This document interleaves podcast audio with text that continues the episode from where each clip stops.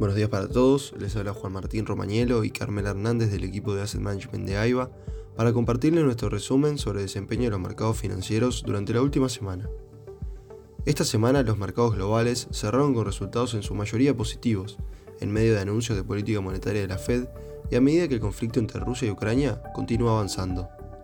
Los mercados reaccionaron de manera positiva frente al aumento de tasa de referencia de la Fed y su plan para el resto del año.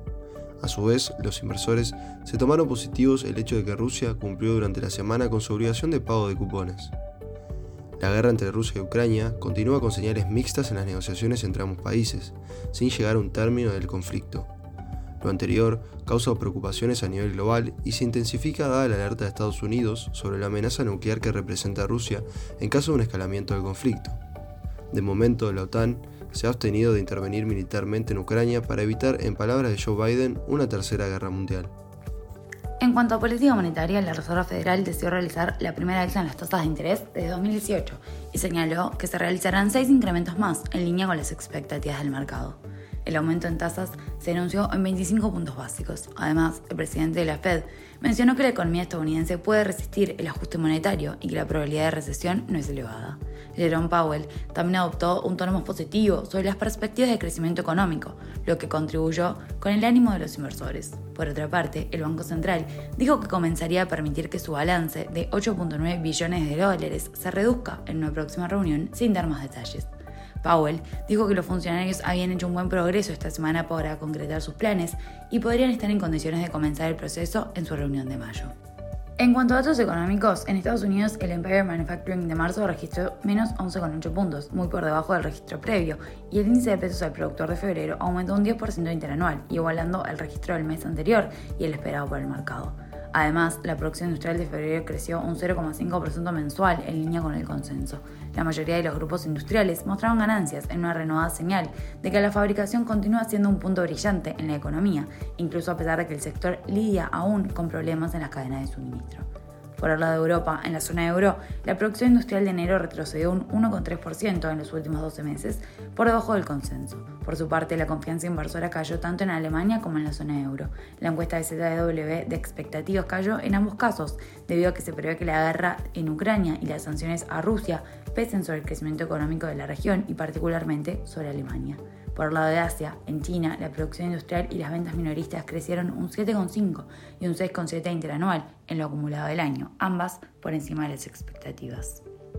En América Latina, en Colombia, se llevaron a cabo las elecciones legislativas y primarias presidenciales, obteniéndose un Congreso fragmentado que provocaba un enfoque de mayor moderación y a los tres candidatos presidenciales que representan a las coaliciones, Federico Gutiérrez, Sergio Fajardo y Gustavo Petro. Este último representa a la coalición de izquierda, fue el candidato más votado y se alista como el favorito para las elecciones presidenciales del 29 de mayo de este año. En el caso de Argentina avanzan las gestiones legislativas para aprobar el acuerdo con el Fondo Monetario Internacional.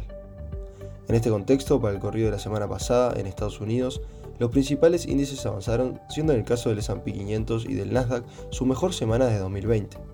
En este sentido, el S&P 500, el Dow Jones y el Nasdaq ganaron 6,20, 5,5 y 8,1% respectivamente. Por otro lado, en Europa, los índices bursátiles también presentaron ganancias. El Stock 600 y el DAX alemán avanzaron 6,82 y 7,15%. En Asia los resultados fueron dispares. El Nikkei japonés ganó 4,86%, en tanto el Shanghai Stock Exchange perdió 2,11%. Por el lado de la renta fija, en la semana la curva de rendimiento se aplanó, con los treasuries de 7 a 10 años cayendo 1,7% y a los de 20 años 2%. Mientras que el spread entre la tasa de 10 y 2 años cayó 25 puntos básicos desde los 29 puntos básicos de la semana pasada.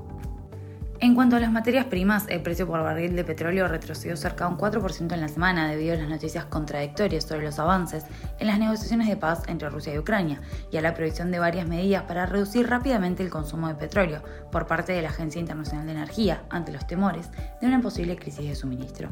Por otro lado, el precio del oro también retrocedió tras la fuerte subida registrada en la semana previa y cerró en la semana en 1.920 dólares con una variación de 3,4%.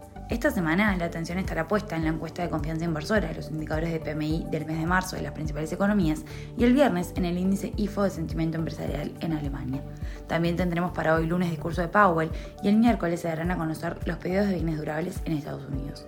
Hasta aquí llegamos con nuestro resumen semanal. Cualquier consulta los invitamos a que nos contacten a través de nuestra casilla de Investment Support. Muchas gracias a todos.